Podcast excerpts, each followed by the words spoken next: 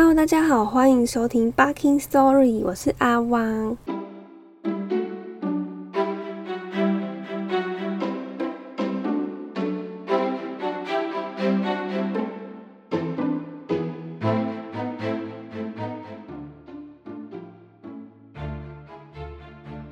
那话不多说，让我们继续上次的故事吧。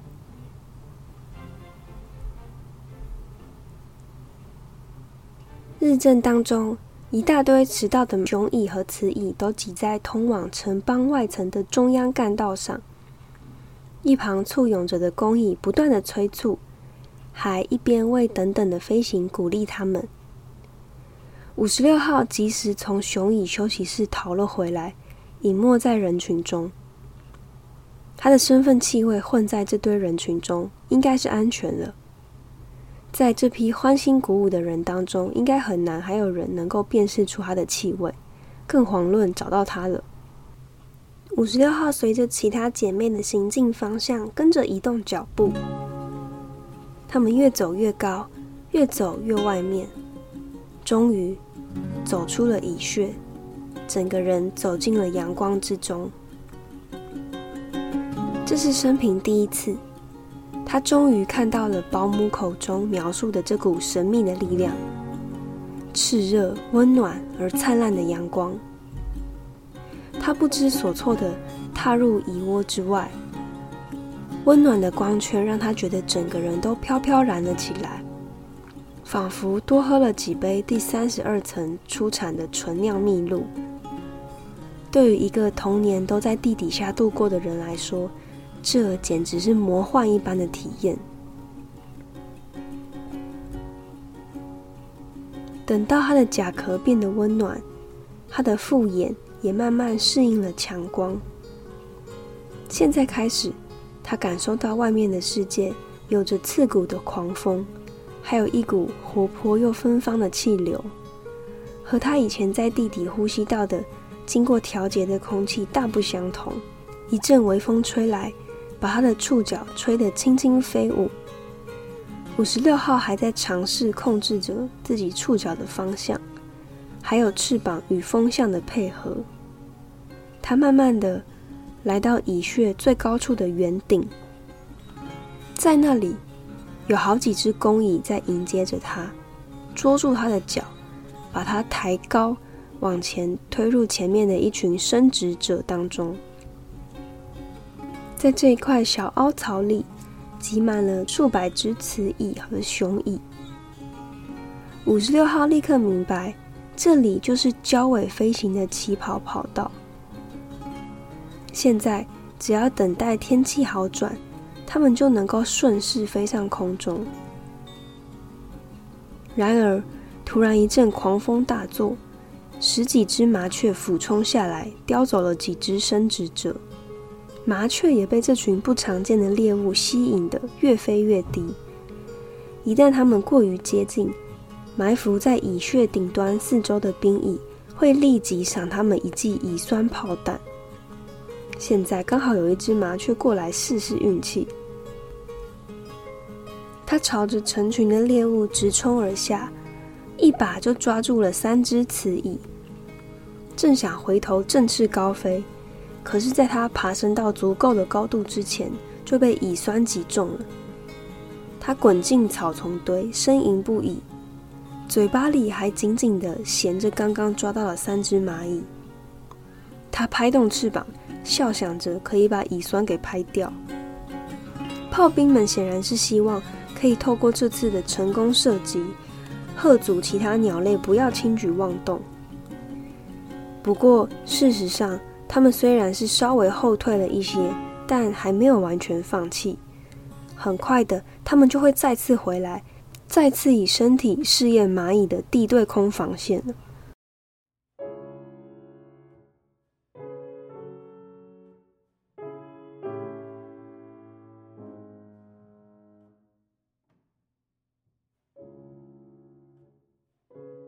现在风势趋缓，阵风明显减少。气温回升，在摄氏二十二度左右。整个城邦已经决定要释放出他们的儿女了。霎时间，雌蚁的四片薄翼同时震动，嗡嗡作响。它们都已经准备就绪。成熟雄蚁散发出的费洛蒙让它们兴致高昂。第一批雌蚁优雅的展翅，上身还不到一百卢高，就通通被麻雀吃掉了，无一幸免。下面的蚂蚁们一阵骚动，但它们可没这么容易放弃。第二批出发起飞，一百只中只有四只雌蚁逃过鸟嘴。雄蚁们成群结队的追赶它们，完全没有遭遇任何阻力，因为它们瘦小的身形根本无法引起麻雀的兴趣。第三批雌蚁飞上云端，至少有五十只鸟在路途中拦截，一阵大屠杀，根本无人生还。不仅如此，集结在此的飞禽已经越来越多。好像大家口耳相传，互相邀约到这里似的。现在上头不只有麻雀，还有鸽子、燕雀、红喉雀啊，一大堆的鸟。它们叽叽喳喳的吵闹成一团，显然对他们而言，这也是一场庆典。第四批雌蚁起飞，重蹈覆辙，没有任何一只雌蚁逃过。麻雀们甚至为了争夺最肥美的雌蚁而起了内讧。炮兵们个个义愤填膺，他们挺直身体，倾尽全力地喷出体内的乙酸。可是这些掠食者飞得太高了，致命的乙酸根本没有喷到他们，反而在掉落的时候造成了不小的破坏和伤亡。公主们惊慌失措，不敢起飞。他们一致认为。他们不可能飞越过群鸟，所以宁愿回到地面，与其他受伤的公主们一起在室内交配。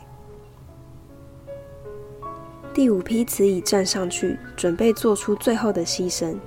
他们一定得想办法突破重重的鸟墙。有十七只成功了，四十三只雄蚁立刻尾随而去。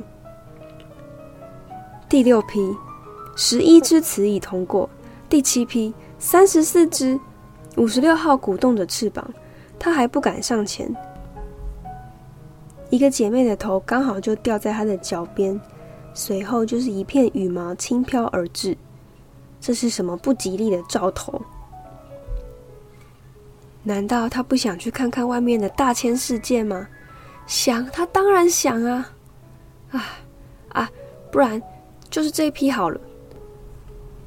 就随着第八批姐妹一起飞翔好了。哦不，这一批姐妹被全数消灭了。五十六号非常害怕，他再度鼓动翅膀，试着将翅膀举得更高一些，至少翅膀还能动。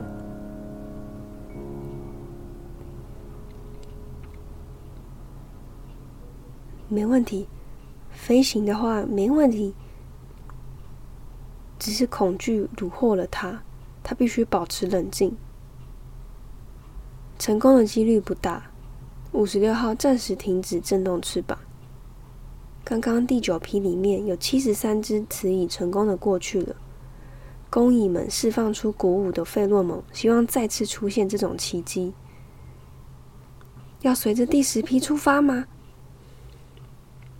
五十六号犹豫不决。突然。他看见小白咖和被刺穿双眼的大块头就在不远的地方出现。先前的犹豫被他立刻抛下，他一股脑往外冲出去。也就是这千钧一发之际，让他逃过了这两个杀手的大嘴。哦，真是好险啊！他们都没有翅膀。五十六号有好一阵子都一直维持在城邦和鸟群间的高度。不久，第十批出发的雌蚁也追了上来，围在他的四周。他趁机加速往前冲，冲入了无尽的天际。旁边一只姐妹被叼走，它九死一生的逃过了山雀的魔爪，靠的完全只是运气。第十批总共有十四只毫发无伤，但是五十六号不敢有其他的妄想，他才通过了第一道考验。真正厉害的还在后面呢。这些数据他们从小就滚瓜烂熟了。一般而言，一千五百只公主飞出去，只有十只能够顺利的着陆。最乐观的估计，也只有四只以后能够存活下来，建立新的城邦。五十六号雌蚁奋力的挥舞着四片泛着彩色光辉的翅膀，避开所有空中的羽毛。它开始加速飞行，因为身后的雄蚁追求者很快就朝它扑了过来。他加速疾飞的目的是想要挑出那些速度快又有毅力的追求者，让真正强壮健康的追求者能够留下。很快的，他感觉有人攀住他，是一只雄蚁。雄蚁粘附在他的肚子上，奋力的攀登。蛮小的一只雄蚁，可是当他收起翅膀的时候，感觉还是蛮重的。五十六号稍微掉了一些高度。在第一只雄蚁成功交配之后，它很快就感觉身体不太舒服。雄蚁的脚开始发抖，嘴巴无意义的上下咬合。很快的心跳停止，然后就垂直的坠落。第二只播种者很快就取代了第一只的位置，粘上五十六号。离开之后，马上又有人取而代之。第三只来了，然后一只接着一只，多不胜数。至少来了十七或十八只雄蚁，雌蚁到后来也懒得去算了。他感觉小小的生命体在他的肚子里面乱窜。这些未来城邦的子民，这些雄蚁所提供的数百万精细胞，可以提供他以后每天产卵长达十五年之久。就在此刻，四只雄赳赳、气昂昂的燕子从花意盎然的樱桃树上跳下来。它们没有展翅高飞，而是轻巧地滑向天际，冷酷地朝五十六号和他的姐妹们滑翔而来，张开鸟嘴，把这群刚成为皇后的雌蚁一个接着一个吞入腹中。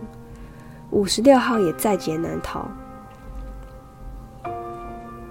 他企图加速俯冲，好避开燕子的攻击，但是燕子的速度比他快上不止十倍。大嘴接触到它触角的周围，然后是肚子、胸膛、头颅，整个罩住它。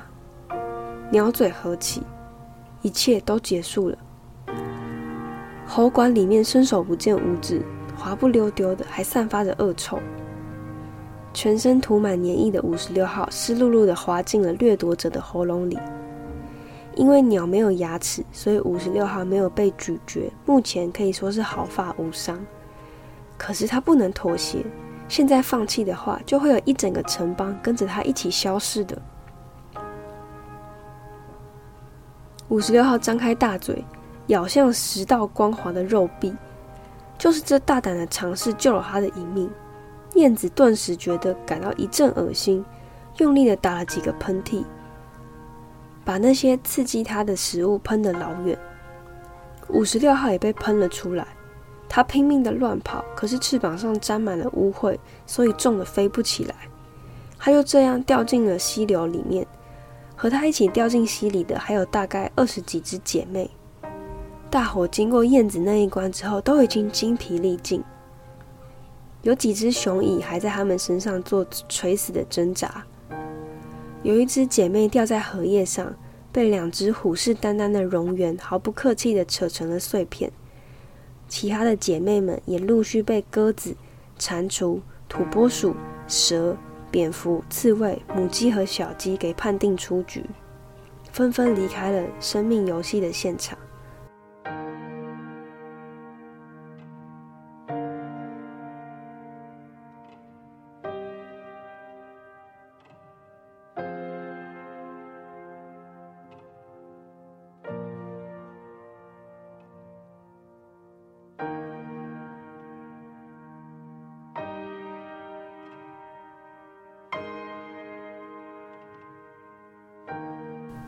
最后统计，一千五百只雌蚁起飞，只有六只存活了下来。五十六号就是其中之一。这是天意，他必须活下去，他必须建立自己的城邦，他必须继续解开秘密武器的秘密。但他知道这么大的工程，他得要先有后援才行。而他唯一可以仰仗的，就是肚子里面准备孕育出来的伙伴。只要他先想办法离开这条溪，然后把他们生下来。